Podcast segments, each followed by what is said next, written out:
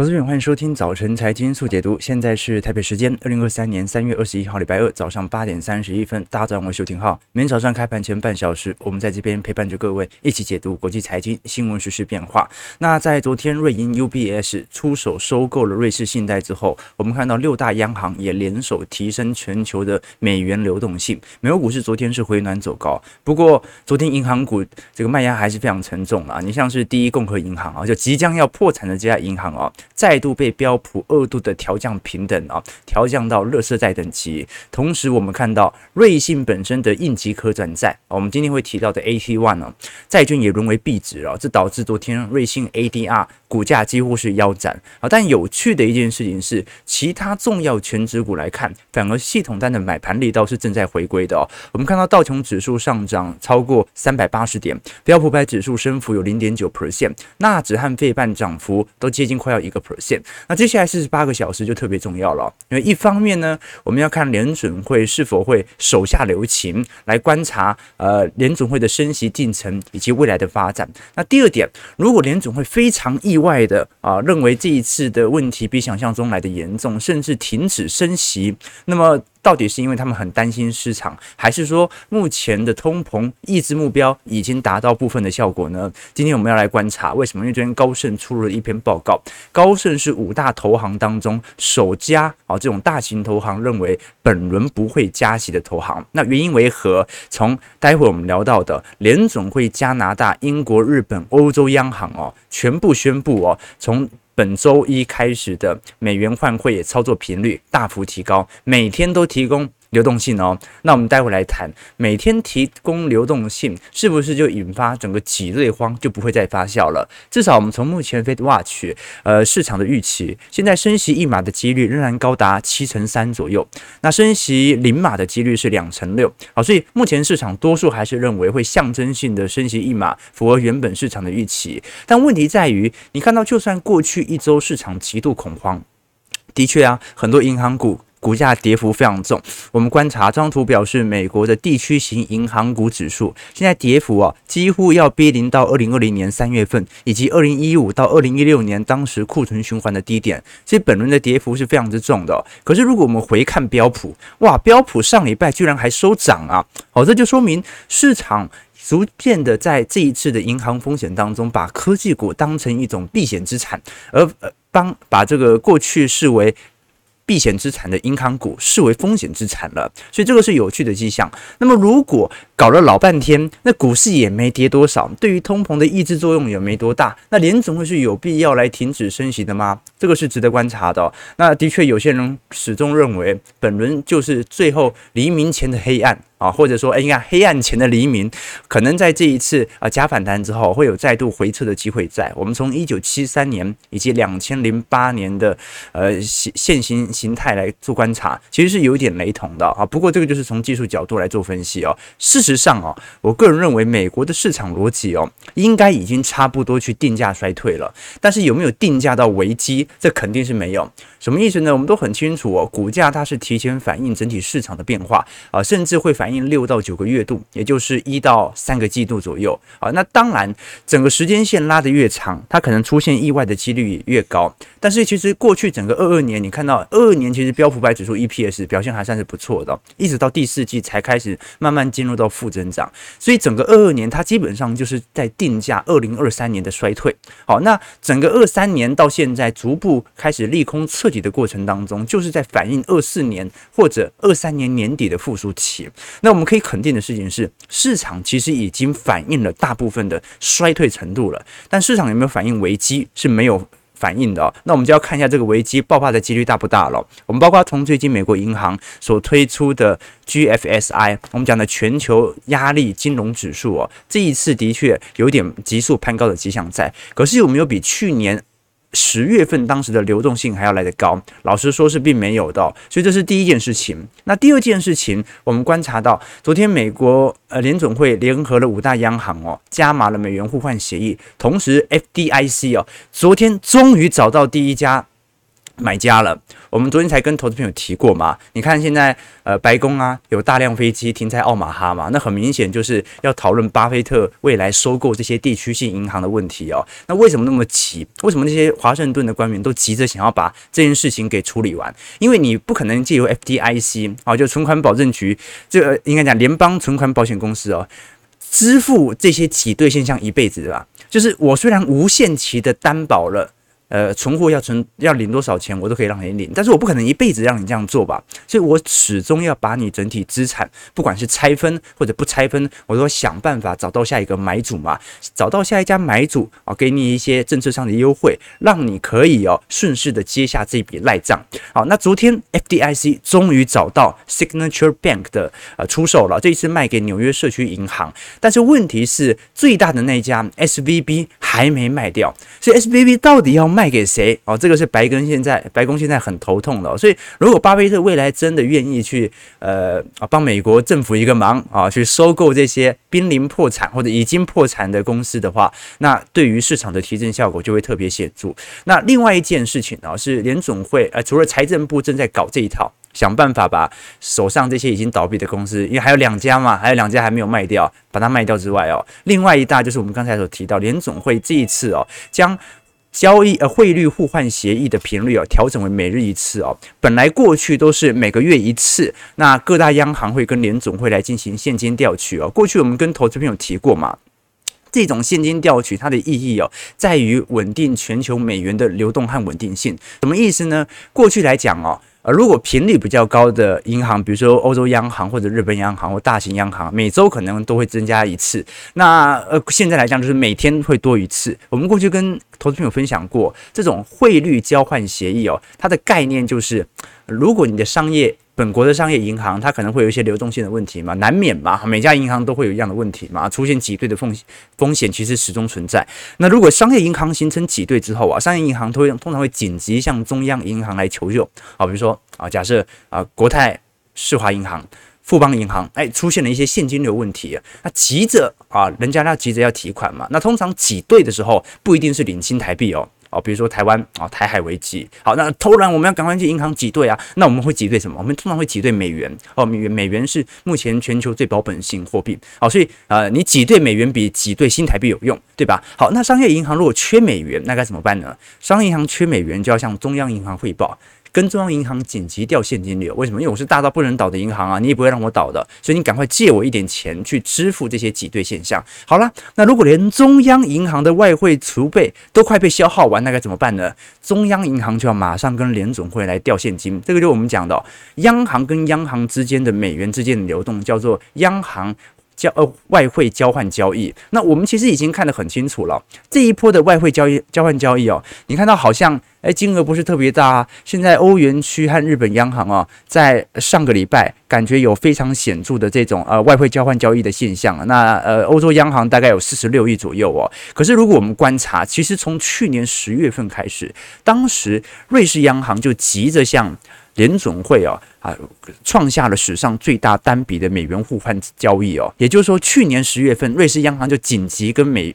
美国的联总会来调现金了啦，所以你现在看到瑞士央行为什么能够那么顺势的直接宣布要拯救瑞士信贷，甚至不是从联总会发头的，就是因为联总会从去年十月份他就已经意识到瑞士央行可能急需要这笔现金，所以你看到当时在二零二二年的十月二十七号，当时瑞士信贷爆发一些危机之后，你看到史上最大单笔的美元互换账交易哦。一百一十点九亿美元就出炉了啊！这个到目前为止还没有打破这项记录过啊！所以现在六大银、六大央行都已经跟联总会签订了相关协议啊，就是要确保现在全球有任何一家银行出现挤兑的现象，联总会美元都已经布局好了，谁有问题我就把钱砸下去啊，砸到。这个问题解决为止，好，这个就是我们观察到现象。当然，这个现象跟我们过去提到的这个货币宽松不一样，它是提供流动性，你还是要拿本国货币来换的，不是我直接撒钱给你。好，这个是第一个区别。好，但是呢，我们看到，就算联总会释放这样的讯息，我们看到美国第一共和银行昨天的跌幅仍然十分沉重哦。当时盘前跌幅就已经超过两成了，后续价格又受到不断显著的承压，包括目前从美国的金融状态指数，现在压力也是非常大的。当然，这个压力主要还是集中在地区性、社区性银行。如果观察目前五大投行的现金流啊，是非常充裕的。昨天我们看到富国、花旗哦，啊，这个存款比率哦都是双位数字以上啊，这个存款比例通常低于五趴才会有一些现金流问题哦。所以这些大投行哦，反而真的是。小银行全倒，但大银行吃饱啊？为什么？就算现在社区银行已经没事了，大家还是会把钱领出来。投到花旗，投到富国嘛，这很正常嘛。哦，这个是一个理性投资人会做的行为，害怕风险再度爆发。好了，那昨天可是瑞信啊，仍然仍然这个 AD 啊，股价又跌了一半啊。原因为何呢？就是我们看到这一次哦，由于呃瑞士呃瑞士银行即将要并购呃瑞信嘛，那在并购条件当中哦，就有超过两千七百五十亿美元的 AT1 市场哦，产生最大减值哦。那过去我们讲说，因为 AT1 它是一种。应急债券啊，通常债券的优先偿还程度是高于股票嘛，那这个很好理解嘛，哦，就债权优于股权啊。但现在因为 AT One 哦，它本身所要付出的配息以及当时的整体面额价值过高，所以这一次呃，瑞银最大的条件就是 AT One 必须全部撤销，就是这笔钱我就不还了。啊，就算它破产了，我也不还了。所以这样的一个惯例哦，导致我们看到昨天对于瑞信股价产生大幅折扣。那我们可以观察到了，呃，具体来讲哦，瑞信在过去一段时间这种 AT1 哦，我们讲 Additional Tier Bond，我们讲的它的原本它的本质叫做 COCO 债券哦。叫做可应急转债哦，也就是说，当银行面临危机的时候，触发掉某条事件啊，比如说一般的资本市足率啊下滑到某种水准的时候啊，这个时候呢，你这一份呃自动紧急债呢，它就可以转成普通股啊。但是呢，同时间我们也可以看到，你原本投的本金就收不回来了，但是你可以用到时候的股价来做出清，所以这个。应急可转债 AT ONE 哦，它的概念是什么？它的概概念就是你来购买这项债券，那购买这项债券，我给予你的配息和给予你的报酬是非常高的。为什么？因为这项债券如果我还不出你的时候，通常就是完全还不出来啊。那什么时候还不出来呢？只要我的资本失足率或者我公司在面临破产紧急需要这批资本的时候，这个时候我就不会把这笔债券给还给你。所以那这种。不还给你的时候，通常我就会呃，你就会自动转换成股票，但是这个时候股票就不值嘛，因为你快破产了嘛。好，所以呢，也由于这件。AT1 它本身是具有高风险的债券，所以它给予你的报酬率本来就比较高啊，所以一般投资人他平常是不会买到这一类的债券的。那买这一类的债券的投资人大部分都是机构，所以这些机构它本来承担了非常高的风险，但现在的问题就是刚好就踩到那个风险了啊，什么意思呢？就是 过去只要瑞信不出事，它就是可以拿取非常高的报酬，但现在瑞信就出事了嘛，好，所以现在这些人拿不到债券了。让他可以拿到股票啊，但是股票 砍半了啊，砍半了，所以这个就是我们可以观察到这个 AT One 的减值哦，对于市场上的震撼冲击，尤其对于瑞信 ADR 持续打击的主要原因。要不然大家会想说嘛，这个照来讲，现在危机已经暂时解除了嘛，现金流都已经呃问题都已经解决了，然后我们看到瑞信本身的。这个出清问题也被瑞银给收复了，但是问题就在于这个 AT 案 AT One 中间的本金是完全拿不回来了，这就是我们看到最具体的迹象了。OK，好了，那当然，如果是从美国银行业的未实现损益哦，目前还是很高啦。所以有些人说，到底这个情绪会不会持续的蔓延？所以我个人认为啦，如果现金流呃，就联准会以及五大央行提供了这么多的现金流，都还无法处理的话。啊，那如果未来还在爆个一家两家，那就真的无法处理了。为什么？因为我能够提供的流动性都已经处理了嘛。那其实事实上，我认为这件事情也应该就到此为止了。为什么？因为全球的未实现水平本来就很大，这个很好理解，它是一种基期效果，就是你利率升到这么高的水位，债券当下资产的减损力度本来就特别显著。那么爆的那家尤其矽谷银行，它爆的原因是因为它的资产减损呢，大部分都是因为美国公债的减损而形成的未实现损益的减损。那在这种状态底下，老实说，全球央行呃，全球银行面临的问题其实是一模一样的。那只是因为矽谷银行爆发了挤兑，那我只要避免这种挤兑现象持续的蔓延，应该就能够解决。好，所以现在到头来啊。全球面临的问题哦，始终是因为资产减损所形成的恐慌情绪。那只要这个恐慌情绪没有持续的蔓延，就不用过度的紧张。那事实上，除了银行股，大家也没有把恐慌情绪累堆到科技股身上嘛，这很明显嘛。就是现在没有人害怕。呃赎回科技股的股票啊，对吧？要不然你看过去一个礼拜科技股涨成这样，OK，好了，那不管如何啦，经过了这么多的事情，我们看到高盛老师认为联总会本周可能是不加息的，为什么？因为资产减损最大原因就是因为升息嘛，OK，那高盛是五大投行当中哦首次认为本轮不太可能会有加息的空间。不过我们也观察到了啊，不加息的家数不是特别多，你像是巴克莱、高盛和这个穆迪都认为不会升息。但是野村是认为会降息一码的哦，野村就很极端嘛。你看野村在事件前哦，在这一次细谷银行破产之前，他认为会升息两码，现在他认为会降息一码了。那么你像是其他的，像是花旗还认为会升息两码，法巴会升息一码啊，摩根大通、瑞银都认为还会再升息一码。所以升息一码是市场的主流共识，这是没错的。但是其实风向是有一点转的迹象在。好，那就算这一次。不，呃，这一次升息一码，或者这一次不升息哦，你都可以观察到市场对于接下来联总会整条升息路径的预期哦，越差越多，越差越多。什么意思呢？就是说，现在整体市场对于下半年的降息预期正在大幅度升高当中。我们之前有跟投资朋友看过 FedWatch 嘛，现在预估下半年的整体基准利率哦，大概会接在四点二五到四点五 percent 哦。这说明，如果这一次升到三月哦，五月再升的话啊，那。可能会有三到四码在下半年降息的空间哦，这个几率就真的是拉得蛮差的，算是蛮多的。那联总会在明天啊即将要公布的 FOMC 会议纪要当中，到底有没有这个降息的可能性呢？呃，我们先不讲这个降息好了，我们讲有没有停止升息发表的言论，其实是有机会的哦。为什么这么说？第一个就是我们过去谈到的基准利率跟核心 CPI 和 CPI 陆续即将要形成死亡交叉。那第二点，我们可以观察到，我们都很清楚嘛，本轮核心 CPI 最大权重一个就是服务部门的工资部门嘛，另外一个就租金部门啊，租金部门其实已经拐头下弯了，这个不用讲了。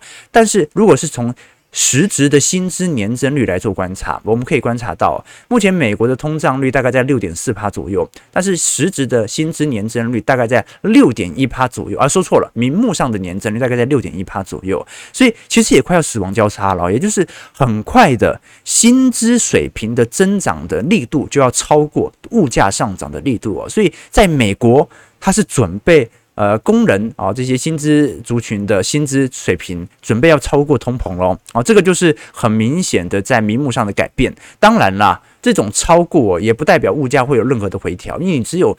通膨是负增长的时候，是负值的时候，才会看到非常显著的通缩现象嘛。事实上，我们可以观察到，全美大部分的物价水平哦，仍然在一个高位区间。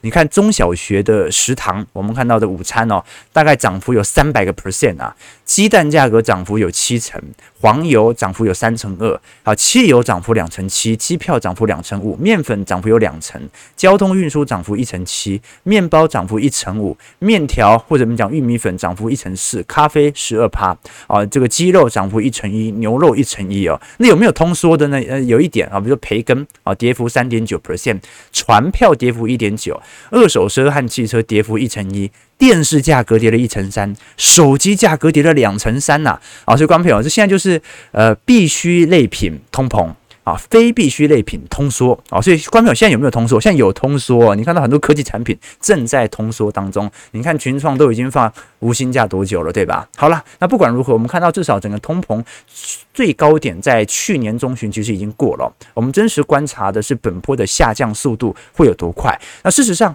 联总会在未来啊、在五六六月份基本上停止升息的几率几乎是百分之百了。原因为何？因为大部分的新兴市场国家已经逐步停止升息力度了。我们举巴西来看。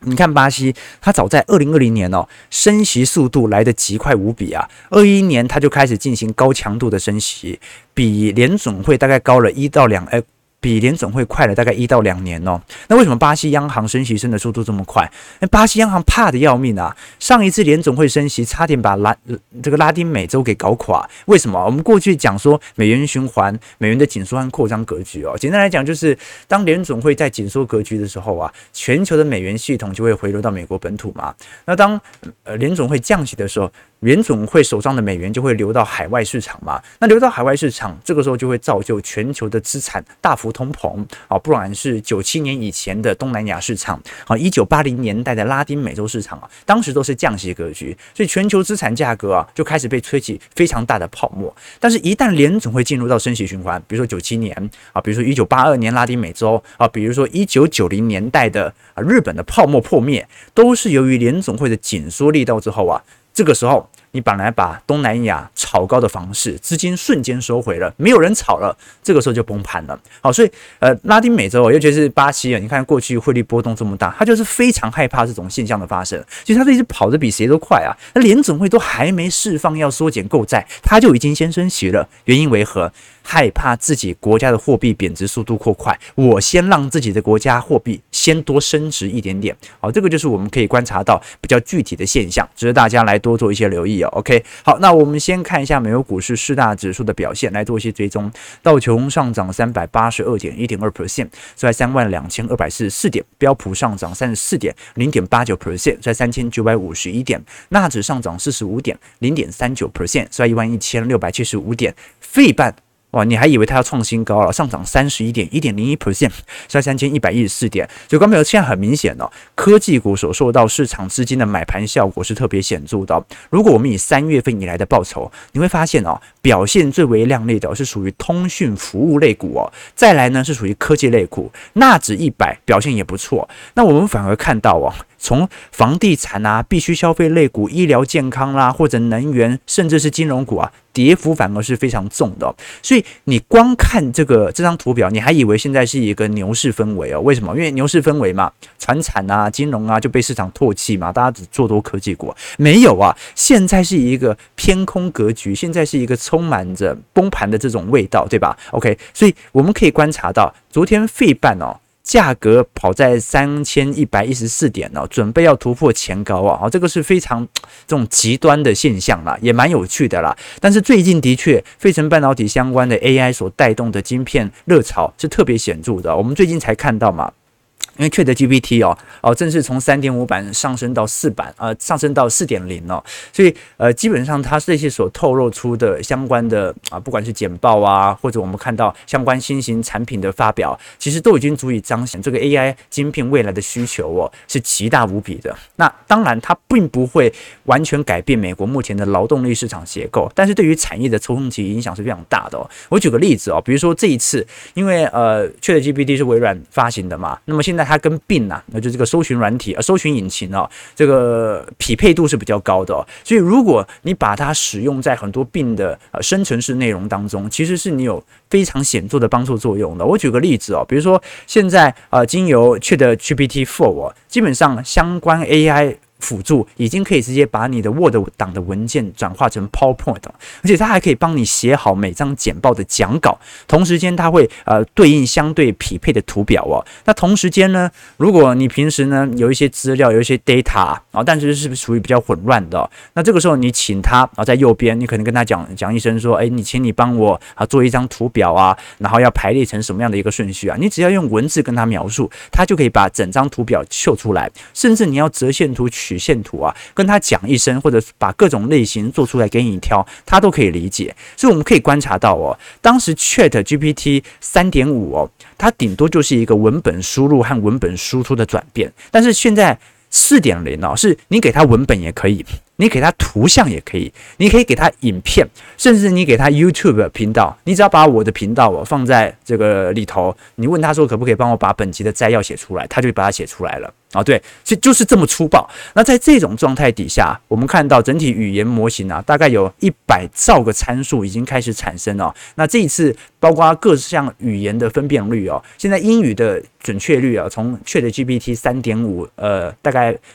准确率是七十趴左右。现在已经上升到百分之八十五。那么如果是中文的话，大概从过去的呃六十趴上升到百分之八十。所以你看到速度成长如此之快哦，包括我们过去跟投资朋友提到嘛，你光是三点五版本哦，当时拿它去考这个美国不管是 MBA 的考试或者各式样的各式各样的考试哦，整体。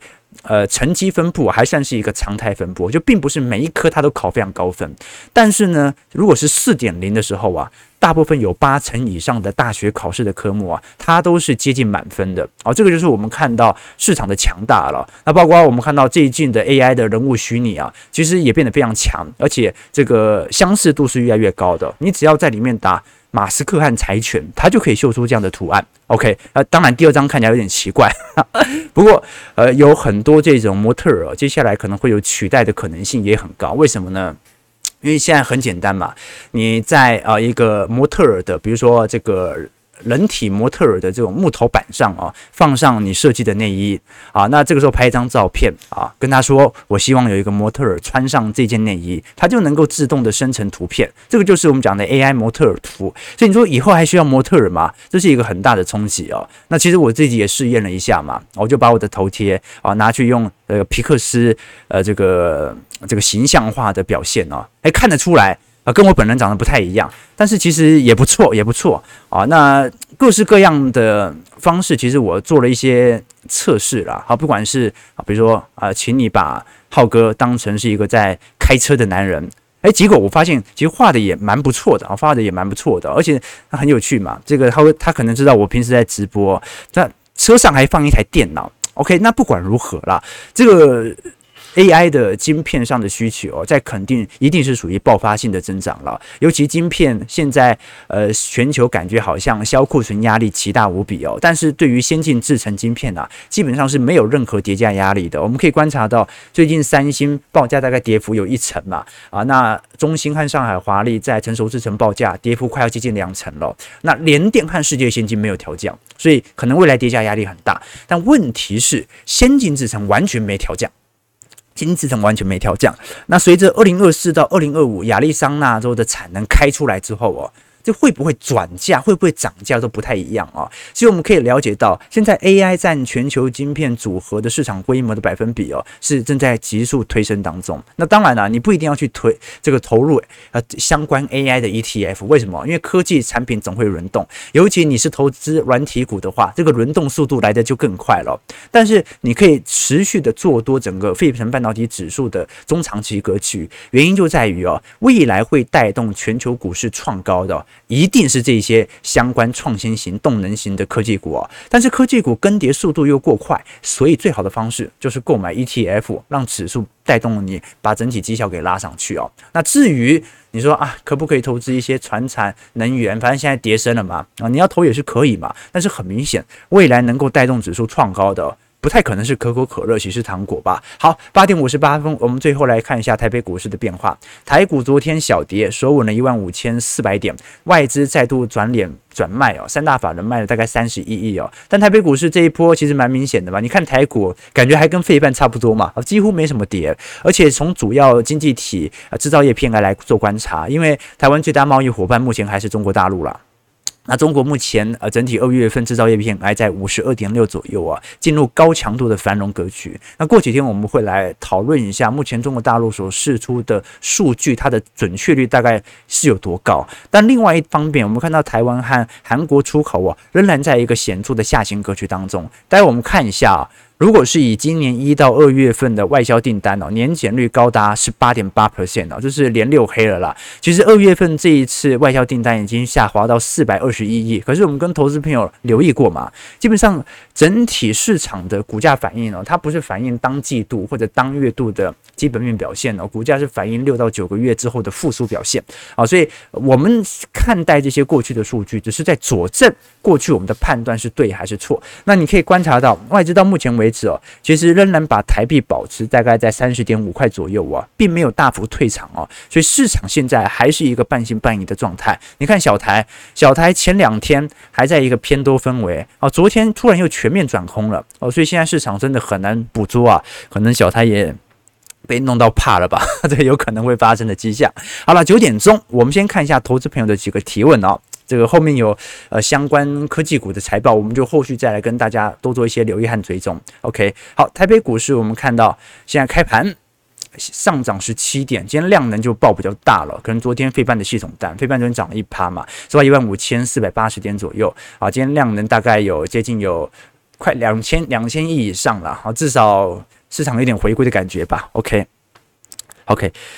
这个大家说，呃，我家这边杂粮公告说的，呃，鸡蛋放两周，一斤涨了三十五块，这很快了，很快了，应该应该四五月份价格就会暴跌了，因为因为美国鸡蛋价格现在在暴跌当中，OK，所以我们按照这个。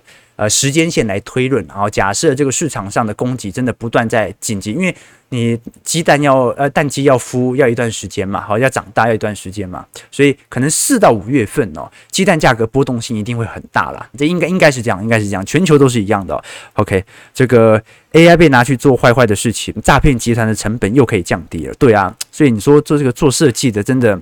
很惨呐、对不对？这个现在 AI 绘图啊，AI 真的在席卷这个全球啊，会不会有一天到时候就 AI 自己做直播也不一定，对吧？OK，好了，这个哦，对对对，哦，快要十万订阅了，没错没错啊啊，大家这个帮帮忙啊，加油一下啊，这个快十万订阅啊，你不要那个破了十万，你想说要把它拉回来到刚好十万这样退订阅，好吧？九点零一分啊，其实我还是想跟投资朋友聊一下啦。的确，最近我们可以观察到，在电子股呃相关。高股息、直利率的这些个股哦，其实价格拉得非常高。我举个例子哦，各位看两档股票啊，一档是伟创，一档是英业达。你看它最近的股价，哎。有够表现亮丽的啦！你看到这个伟创价格已经冲到呃三十五块啊，保持一个高强度的牛市氛围。那英业达也是一样啊，英业达这一波的拉抬效果也非常显著哦。可是非常有趣的一件事情哦，是我们看到伟创去年的确毛利率破到八字头啊，那八点五个 percent 这个是单季高点了。但是英业达去年年减率是六点三 percent 啊，所以。其实整个市场电子零组件的概况没有想象中这么好，但是你看到这一波的拉抬效果就特别显著哦。谁在买？谁在买？那当然一定是投信在买嘛，啊，或者外资的避险单。这说明一件事情哦，这个外资拉到这个点位哦，它真的拉不动了，它一直想卖啊，但是市场的这种追加意愿不够强，它没有什么到货的空间，它没有到货的空间。那你像投信啊或外资啊，它可能有最低持股限制嘛，它一定要买股票。哦，应该讲最低限水位限制哦。那那他一定要买股票，买什么呢？买那些不会跌的，买那些每年稳定配息的，买那些低基期的。结果你就发现这两张股票，不知道飙到哪里去了，对不对？好，这个是蛮有趣的迹象啊，值得大家来多做一些留意啊。那我们后续再来跟投资朋友观察，因为现在整个二零二三年哦，前五大笔电的 ODM 厂哦，出货量年减率还是高达九个 percent，所以电子零组件今年，呃，你你说下半年会不会复苏？会复苏啊，但是这个复苏，这个完全就取决于全球的景气上扬速度嘛。我们看到年增率来看。啊，今年一季度广达是衰退四成三，人保衰退三成九，伟创衰退三成，英业达衰退了两成，和硕衰退四成二啊。那你说股价涨成这样，所以当然啦，这个台北股市哦，这个市场的价格波动可能跟具体基本面当下的反应没有太大相关，那主要就是反映现在市场上这些主力啊或者筹码他的心态为何，他们就是想要保本嘛，就是等到有一天散户主动啊愿意回来做多的时候，再来处理手上的货物。OK，好了啊，现在台北股市上涨八八十八点了，受到昨天费半系统单的带动，收在一万五千五百二十五点了。那投资朋友有更多的问题和想法，欢迎各位也可以在我们的影片底下留言，大家帮帮忙，帮助我们的啊财经号角订阅人数一起破十万啊，破十万我们就来感谢季。啊、感谢感谢这要干嘛呢？我先想想，我先想想啊、应该应该交给小编对不对？来，让小编出来。好，感谢各位参与。如果喜欢我们节目，记得帮忙订阅、按赞、加分享。我们就明天早上八点半早晨财经速解读再相见。祝各位投资朋友开盘顺利，操盘愉快。